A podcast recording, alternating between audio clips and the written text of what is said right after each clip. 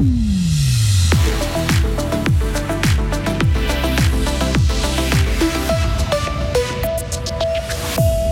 La baleine doit avoir un nouvel écrin. Le gouvernement fribourgeois demande aux citoyens d'accepter la construction d'un nouveau musée d'histoire naturelle. Le Conseil national libère, lui, 2 milliards et demi de francs pour déminer entièrement l'ancien dépôt de munitions de Mitholz. Et puis, Gotteron complet, Gotteron complète. Fribourg a engagé son sixième étranger. Météo, demain, temps assez ensoleillé et doux, fin de journée orageuse, ensoleillé samedi, nuages et averses pour dimanche. Delphine Bulliard, bonjour. Bonjour. Une seule toilette pour un musée, des vestiaires trop petits, un accès limité pour les personnes à mobilité réduite. Le musée d'histoire naturelle de Fribourg n'est plus aux normes de 2023, constat tiré par le gouvernement cantonal qui a lancé hier sa campagne en vue de la votation du 18 juin. Les Fribourgeois devront alors dire s'ils acceptent le crédit de 65 millions de francs pour construire un nouveau musée d'histoire naturelle à la route des Arsenaux. Mais comment être sûr que les coûts des travaux ne vont pas, être dépassés, comme on a déjà pu le constater avec avec l'hôtel cantonal ou le pont de la Poya. La conseillère d'État Sylvie Bonvin-Sansonnant est en charge des affaires culturelles. Personne ne peut mettre sa main à couper ce qui se passera dans, dans 4 ans, mais néanmoins, on, a appris, euh, on a tiré les leçons hein, des événements euh, passés et des mauvaises surprises qu'on a eues dans les bâtiments. C'est pour ça que le processus a été revu. Aujourd'hui, quand on arrive avec un montant, on est déjà très loin dans l'adjudication, dans les, appels d'offres, on, a des chiffres concrets et c'est pas juste euh, le total de besoins qu'on aurait pu exprimer. Donc on a, on a vraiment le retour d'offres des entreprises. Donc euh, ce, montant qui est proposé est vraiment consolidé, on, espère, et on, va tout faire euh, pour que ça la corresponde à la réalité. Néanmoins, c'est notre premier projet qui va se dérouler selon ce nouveau processus et on va le mener à bien. Et si un oui sort des urnes le 18 juin, le nouveau musée d'histoire naturelle devrait ouvrir ses portes en 2028. Grange-Neuve met en place une stratégie de durabilité. Le centre de compétences du canton de Fribourg, actif dans l'agriculture, va plus intégrer la thématique de la durabilité dans ses formations pour les métiers de la terre, de la nature ou encore de l'agroalimentaire. Autre mesure, réduire de 20% les émissions de méthane et d'ammoniac de ces exploitations agricoles d'ici à 2030. L'Institut veut aussi diminuer de 30% ses émissions de CO2 liées à la, à d'énergie et à la mobilité. L'ancien dépôt de munitions de Mitholz pourra être assaini. Le Conseil national a voté ce matin un crédit de 2 milliards et demi de francs pour cette opération.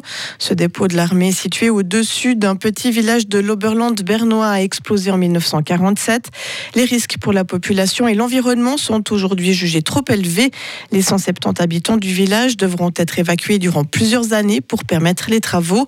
Ce matin, une partie des conseillers nationaux de l'UDC voulait suspendre le vote sur le crédit. Jean-Luc Ce que nous avons constaté dans la commission, sur place, moi j'y suis allé deux fois, c'est que les résultats des premiers sondages qui sont en cours par une unité de l'armée qui s'appelle Demunex semblent montrer que les risques pourraient avoir été plutôt surévalués. Donc, ce que nous demandons, c'est pas de rien faire.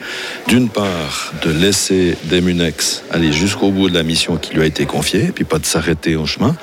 Le site est sous contrôle sismique et thermique. Est-ce qu'on ne peut pas attendre, je ne sais pas, peut-être une année C'est cet ordre de grandeur. Et la deuxième chose que nous demandons, c'est une étude plus approfondie que ce dont nous disposons des risques et des différentes variantes. L'écrasante majorité du Conseil national a refusé de retarder encore une fois la décision d'assainir Mitholz. Des informations supplémentaires ont déjà été demandées et elles ont convaincu les députés d'aller de l'avant. Jacqueline de Quattro est conseillère nationale libérale radicale. Notre devoir est de protéger la population qui vit vraiment dans une situation de stress et qui a demandé à pouvoir aller de l'avant. Beaucoup doivent déménager, ils sont en train de racheter des terrains ailleurs pour pouvoir s'établir avec leur famille à proximité, mais plus évidemment dans la zone de danger. Ça pèse extrêmement lourd sur ces gens-là et une bonne partie s'est adressée à nous en disant mais nous on a besoin de certitude. Faites rien ou faites quelque chose, mais dites-nous où nous avons. Ça fait depuis 47 que nous vivons à proximité d'une bombe virtuel qui peut effectivement exploser d'un jour à l'autre. Le crédit pour assainir le dépôt de munitions de Mitholz doit encore passer le cap du Conseil des États. L'activité physique et sportive des jeunes doit être davantage encouragée. Le Conseil national, toujours lui, est d'avis que les contributions jeunesse et sport peuvent être versées pour les offres facilement accessibles, comme celles des salles de sport publiques. Jusqu'à maintenant, les enfants et jeunes qui souhaitent bénéficier de subventions doivent être membres d'une association sportive. Le dossier passe lui aussi au Conseil des États. La Russie a de nouveau frappé euh, l'Ukraine avec des drones aujourd'hui. Kiev a annoncé avoir abattu 18 appareils sur les 24 lancés. Parmi les cibles de Moscou se trouve la capitale pour la troisième fois en quatre jours et la ville portuaire d'Odessa aucune victime n'est à déplorer. La ville de Kherson a été, elle, ciblée hier par des bombardements massifs, faisant 23 morts et 46 blessés, selon un nouveau bilan officiel publié aujourd'hui. L'intensification des frappes russes en Ukraine ces derniers jours intervient au moment où Kiev dit achever ses préparatifs pour une grande offensive. Et de son côté, la Russie dénonce aujourd'hui une vague d'activités terroristes et de sabotage ukrainien sans précédent sur son sol.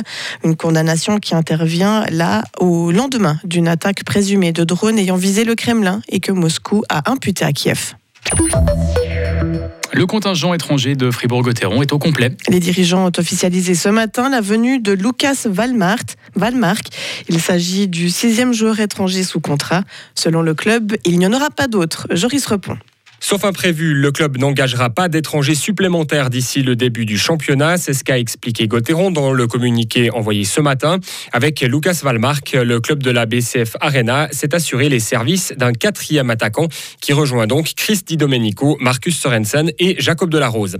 Âgé de 27 ans, l'international suédois arrive en provenance de Zurich. Lors du dernier championnat, l'attaquant a totalisé 37 points, 10 buts et 27 passes décisives en 50 matchs de saison régulière. Il s'est engagé jusqu'en 2025. Avec la signature de Valmark, les Dragons vont accueillir un joueur d'expérience qui a joué plus de 200 matchs en NHL et qui fera sans nul doute du bien dans le vestiaire, comme l'a expliqué l'entraîneur et directeur sportif Christian Dubé. Son attitude de gagneur et son intelligence de jeu feront de lui une pièce importante pour les saisons à venir.